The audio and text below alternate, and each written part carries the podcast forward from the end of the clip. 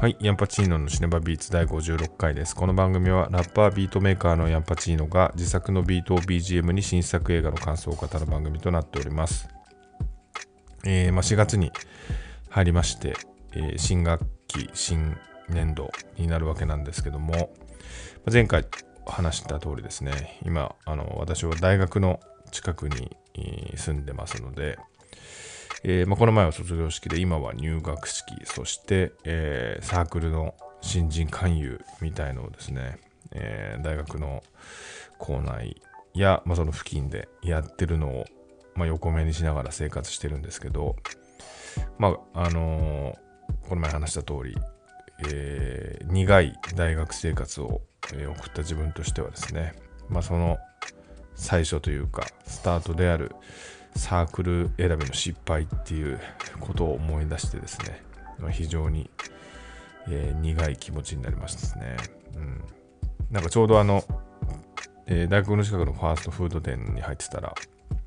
まあ多分入学式だったからか、そのもらったサークルのチラシをですね、あの息子さんがお母さんに、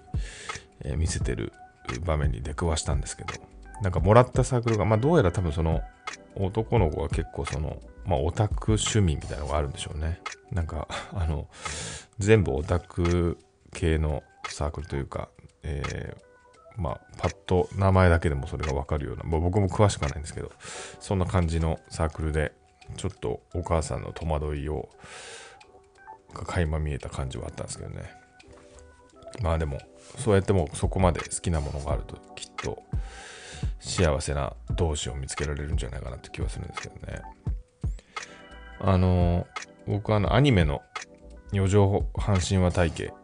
えー、まあ原作は小説ですけど、がま好きで、えー、まああのアニメはですね、毎回そのサークル選びをやりな、あのー、サークルを選ぶシーンから始まって、えー、まあそれで、まあ結局大学生活がうまくいかなくてもう一回そこに戻るっていうのを、まあ、30分、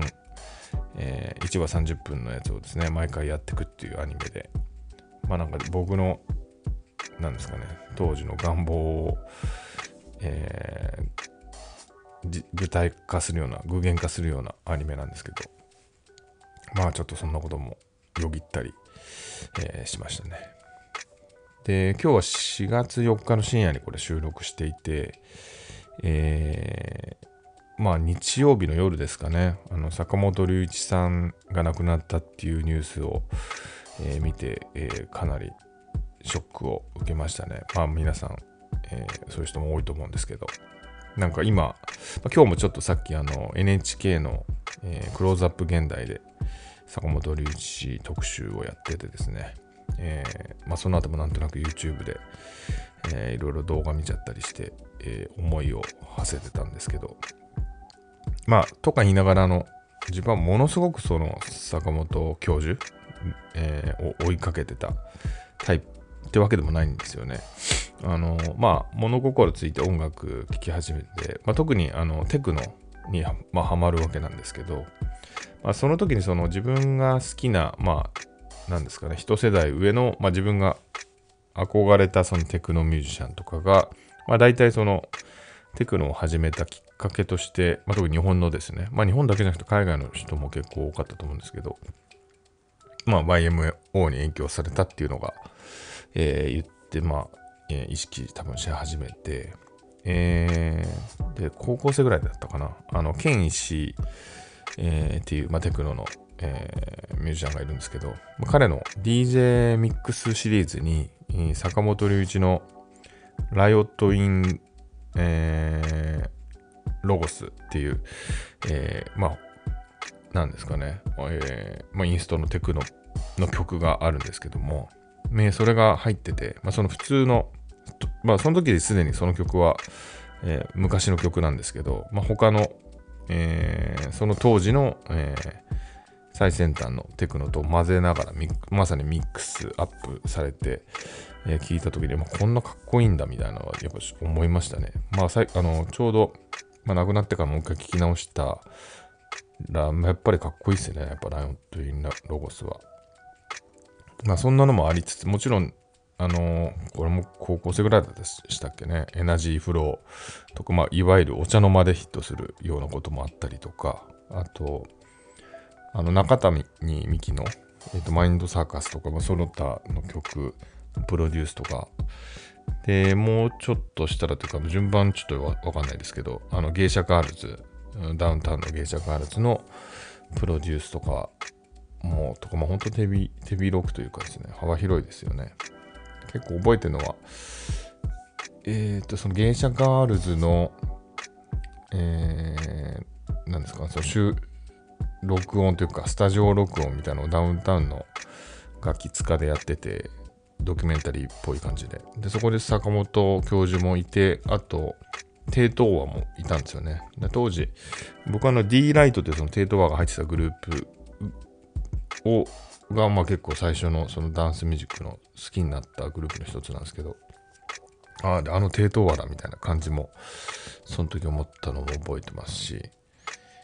あとはあの、まあ MTV、友達から借りた MTV の録音の中にマドンナのレインっていう、えー、曲があって、その中にも、えー、坂本龍一が出演してるんですよね。なんか PV ディレクター役みたいな感じで、まあ、実際には特にあのその映画、その PV 自体とか曲自体の作はしてないんですけど、そういう、まあ、演者として出てたりとか、まあそういう、まあ、至るところでこう接点が、えー、ある人ではあったと思うんですよね。で、えー、その後、まあ最近になって、まあもちろんあの、ラストエンペラーとかも見てはいたんですけど、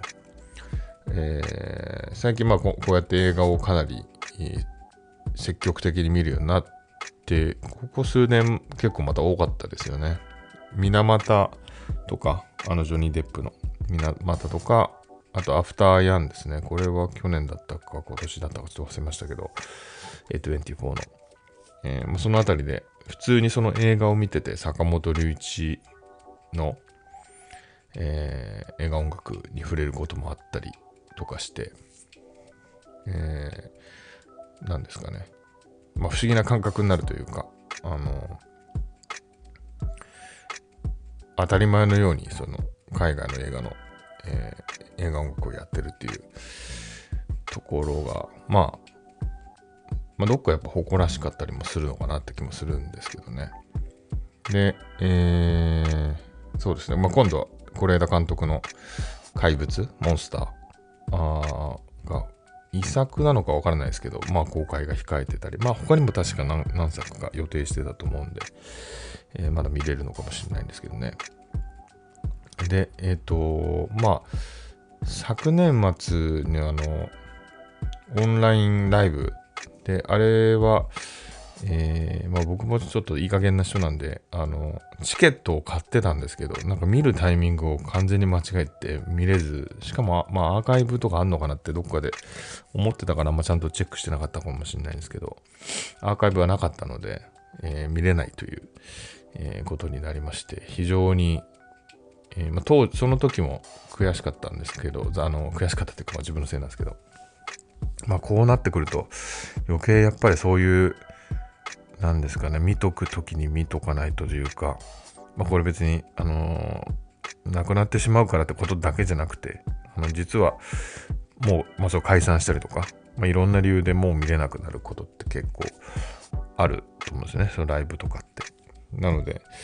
まあ、そういうことを改めて感じましたね。あの時ちゃんと見ときたかったなっていうのが。なんかまあ今後映画とかにもなるみたいな話。まあ、あの時の配信だけじゃないのかもしれないですけど、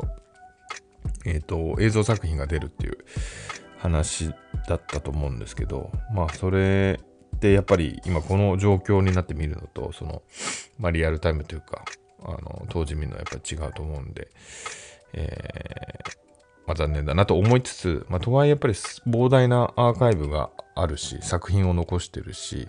えー、まあ、自分もその本当に断片しか聞いてきてないので、えー、なんかじっくり見ていきたいなと思いましたね。まあ、早速あの、コーダっていう、え4年前、4年前ぐらいの、えーと、映像作品ですよね。まあ、映像というか、ま、音楽も込みですけど、あの、がんになってから、その、フィールドレコーディングとかにかなり力を入れて音楽を作っていくという、まあ、そのトレーナー見たらかなり、トレーナー見てすごい興味を入ってですね、えー、早速先ほどポチってしまいましたね。まあそういう感じで、ちょっと、まあ、今からでもね、あのー見てくればなと思うんですけど、まあ僕結構いろいろライブ見てる方なんですけど、多分坂本龍一のライブは見たことないんですよね。そのフェスとかでも。うんまあ、そういう意味だとワールドハッピネスってあの YMO が主催してたフェスとか一回ぐらい行っとけばよかったなとか、えー、まあ、思ったりもしますね。うん、まあでもまここからですね、あの聞いたり見たり、まあもちろんいろんなえー、社会のメッセージ、政治的なメッセージとかも、えー、していた、えー、方なんで、その辺の、えところもですね、まあ、どういうことを考えてたのかっていうのを改めて、え知っていきたいなという気になった感じでした。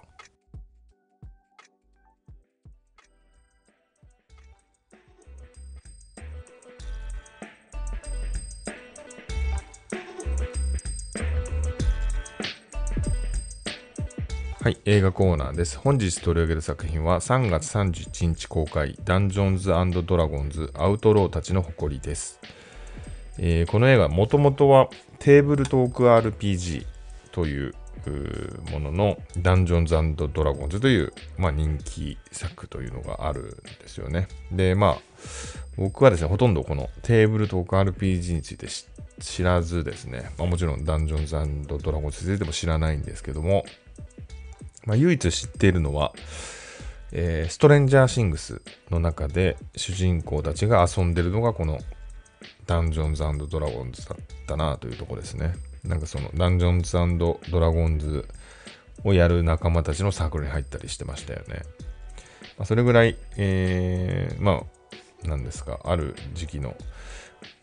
ある人たちにとってはすごい夢中になったもので、まあ、今もあるものだというふうに理解してます。で、まあ、ロールプレイングゲームの最初というか、世界初のロールプレイングゲームと言われていて、ドラクエとかの、えー、源流にあるものだということなんですよね。っていう話を聞きました。で、まあ、そういう意味でほとんど知らないんですけども、えーまあ、知らない上で見たんですけど、えー、基本的にはあんまり知ってなくても楽しめたかなというふうに思います。はい。で、えー、まあ、この映画はですね、えー、まあ、主人公がクリス・パイン演じるエドガンという銀融詩人であり盗賊であるという人が主人公で、えー、もう一人ですね、えー、相棒として、えー、ミシェル・ロドリゲス、えワイルドスピードとかのミシェル・ロドリゲス演じるホルガ、えも盗賊で、まあ、戦士なんですかね、え非常に強いホルガの2人が、まあ、脱獄するとこから始まって、えまあ、あることでえ捕まってたんですけど脱獄してですね、え娘を、え娘というかその娘ですね。エドガンの娘を、えー、取り返しに行くという話、探しに行くという話で、えー、そうするとですね、えー、娘がある人たちに捕まっていてですね、えまあ、そのそこの背景に非常に凶悪な敵、えが存在するということが分かり、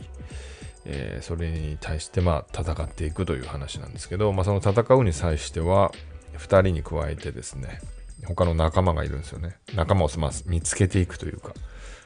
えー、感じなんですけど、まあ、サイモンという、えー、魔術師、えー、これはジャスティス・スミスが演じて、えーまあ、ジャスティス・スミスといえばですね、ネットリ、これもまたネットフリックスのゲットダウンというドラマシリーズ、えー、これはヒップホップの創世記を描いたドラマで、本当はシリーズ化するはずがシリーズ1で、え終わってしまったという、打ち切りになってしまったという、えー、ドドラマなんですけど、まあ、個人的にはむちゃくちゃ楽しかったんで、先見たかったなっていうところなんですけど、まあ、その主人公の演じてたジャスティス・スミスですね。で、あと、ま、ドリックという、えー、まあ、いろんなものに、生き物に変身できる能力を持つ、えー、役を、えー、ソフィア・リリスが演じていて、まあ、主にこの4人が中心になってですね、えー、まあ、いろんなミッションを超えて、えー、乗り越えながら、えー、いろんなアイテムを集めたりとかしながら、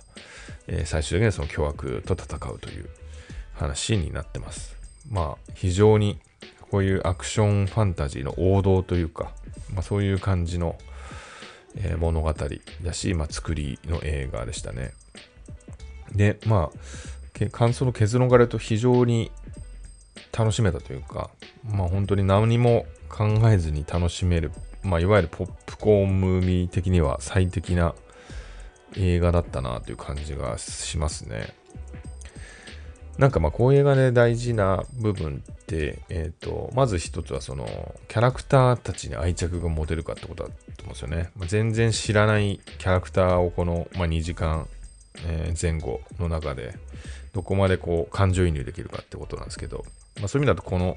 4人ですね。非常に好きになる部分が多いですね。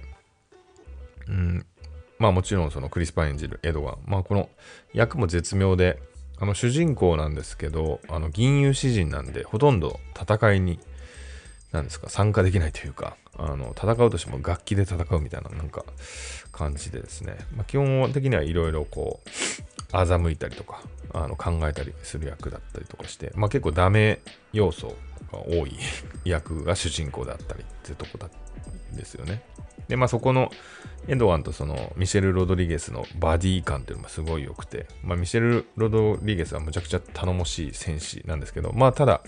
彼女は彼女で、まあ、傷を負っているというか、そのあの心に傷を負うような出来事があったりとかもしたので、えー、そういうとこがあったりとかですね。で、まあさっきちょっと言ったですね、サイモンという魔術魔術師に関してはなんかかなり、えー、なんですかね、えー、落ちこぼれ魔術師みたいな感じなんですけど、まあ、彼自体もいろいろ成長するきっかけがあってみたいなこともあるし、うんまあ、それぞれすごい魅力的ですね。まあ、トリドリックに関しては、その変身する生き物がすごい、えー、可愛かったりあの強かったりとかいろいろあってですね、なんかそのギャップも非常にえー、楽しめるとこかなっていう気がしますね。なので、まあ、あの結構あっという間にこのキャラクターたちの関係性とか、キャラクター自体にこう、好きになれるなという要素がすごい多かったですね。で、まあ、あとはその、なんですか、まあ、もともとゲームがネタにあるっていうところも大きいんだと思うんですけど、まあ、ゲームというかその、そのゲーム自体というか、その、ロールプレイングゲームとはというか、そういうものに求められる要素っていうのを抑えられてる感じはしましたね。あの例えばそのいろんなアイテムがあってみたいな、その生き返らせられる石石板がを手に入れるとかですね。まあ、そういうのがいくつかあったりとかしますし、えー、まあ、そのミッションもその迷路みたいなところで、えー、を行ったりですね。まあ、なんですか、いろんなまあ場所で、えー、敵に襲われたりとか、まあ、もう少しこう、いろんな頭をひねってこう解決するパターンもあるし、まあちょっとなんならミッションインポッシブルじゃないですけど、こう潜入ものみたいな部分もあったりとか、えー、まあ本当にいろんな要素があるんですよね。で、そこがまあシンプルに楽しいですね。っていうとこで、まあそのしかもその乗り越えるときに、えー、なんですか、それぞれの能力っていうのを本当にこう、適材適所というか、その生かしてそのミッションを解決するってとこもすごいいいんですよね。なんか誰か一人がものすごい万能で、そいつがどんどんやっていくんじゃなくて、えー、それぞれが持ってる能力っていうのをこう組み合わせたり、ここではこいつのこの能力を使えばいけるとか、まあ、それも結構試行錯誤して、えー、こっちはいけなかったから今度はあいつのあれでいこうみたいな、なんかそういう、うところのチームワーク感っていうのがすごい良かったですね。なんか、あの、ちょっとよぎったのは、あのまあ、ガーディアンズ・オブ・ギャラクシーっていう人もいると思うんですけど、個人的には MCU だったら、あの、エターナルズ、あのノリは全然違うんですけど、あの、エターナルズ、あの、MCU ファンの中であんま人気ない施設もあるんですけど、僕はすごい好きで、その好きな理由の一つがですね、あのまあ、さっき言ったですね、それぞれが自分の特徴を生かして戦うっていうのが結構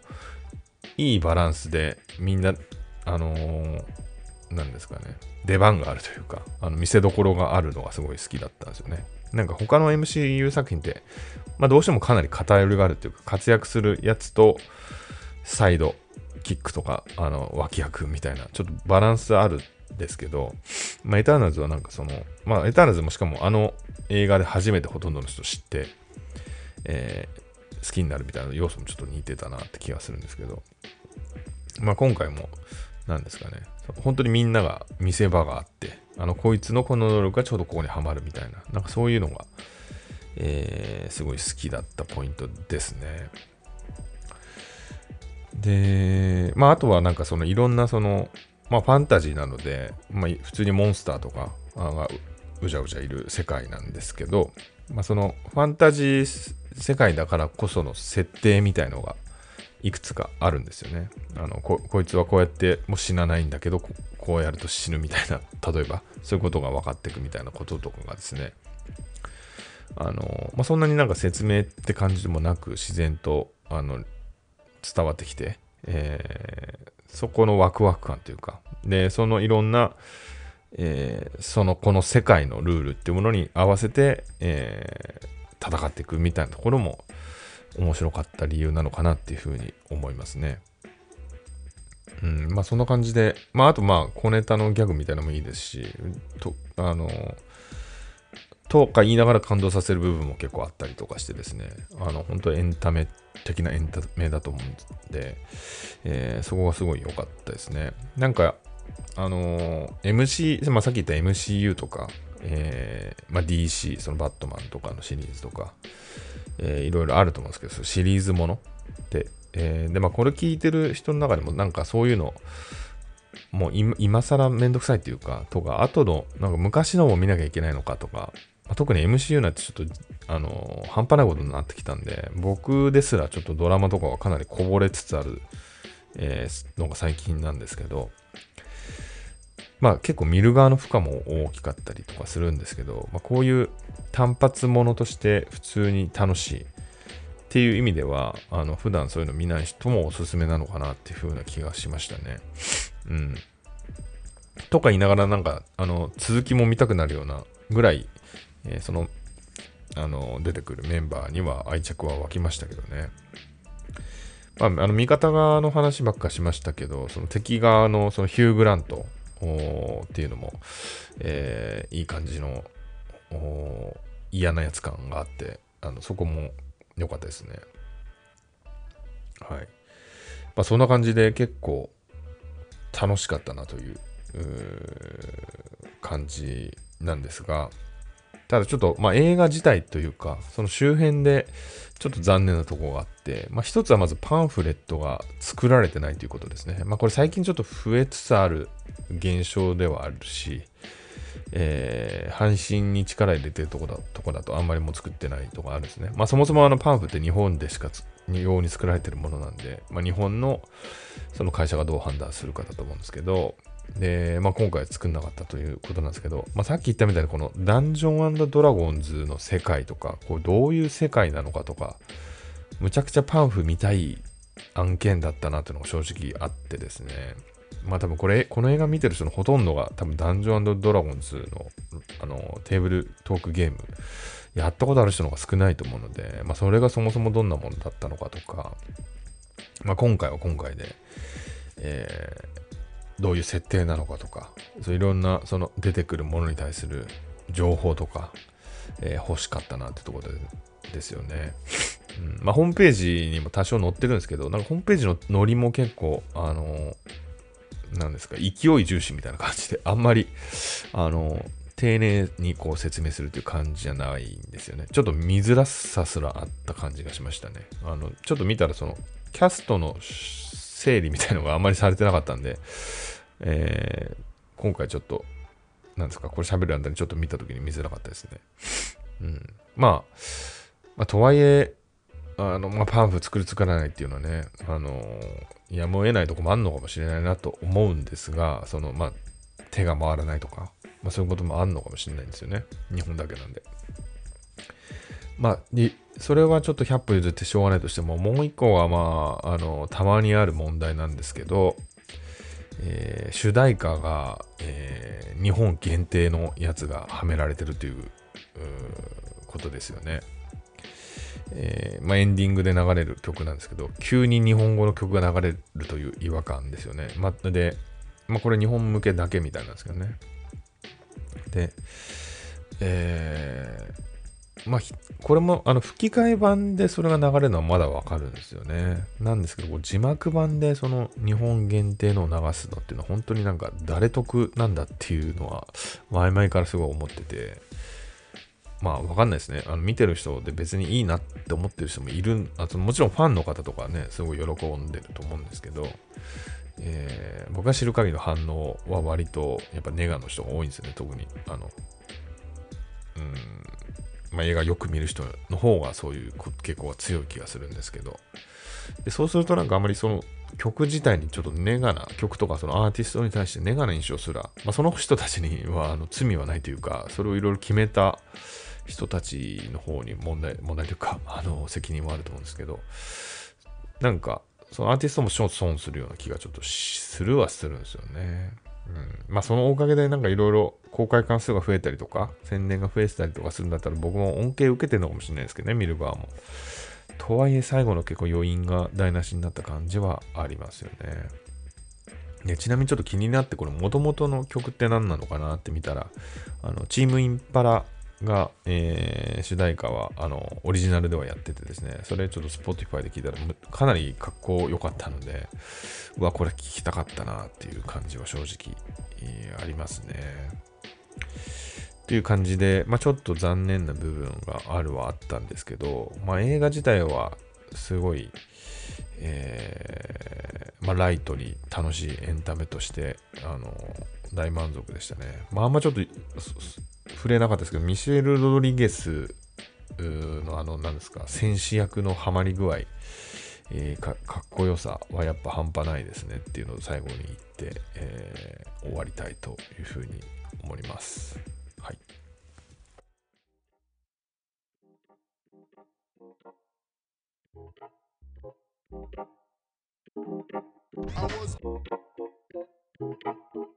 は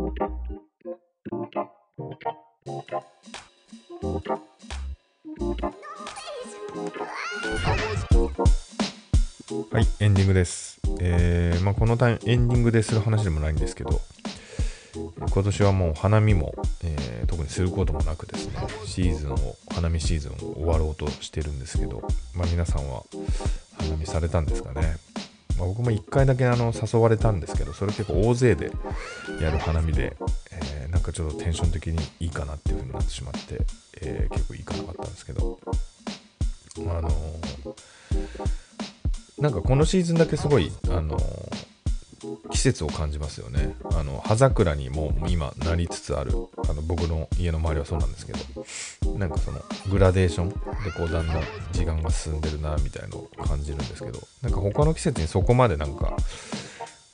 なんですか細かく時の移ろいをこう何かを見ながら感じるってことあんまないので、まあ、この時期だけこうすごい精度が高いというかですね時間をすごい見つめてる感じがしますがなんとなくまあ夏に向けてテンション上がってきて、えー、ま、何も考えなくなってくような気もするんですけどはいまあとはいえあの僕は結構夏が意外にも意外にかどうか知らないですけど好きなので、えー、まあイベントとかもね結構多いですしフェスとかあのすごい楽しみな季節がもうすぐやってくるかなという感じがしております。はい。えー、まあ、全然関係ない話しましたが、えー、この番組への感想、ご意見などは、えー、この番組の概要欄にある、えー、フォームから送っていただくか、もしくは、ハッシュタグシネマビーツで、えー、ツイッター等で投稿していただければ拾っていきたいというふうに思っております。えー、それでは来週8時、木曜日、順番、おかしい。えー、来週木曜日8時、えー、にお会いしましょう。さよなら。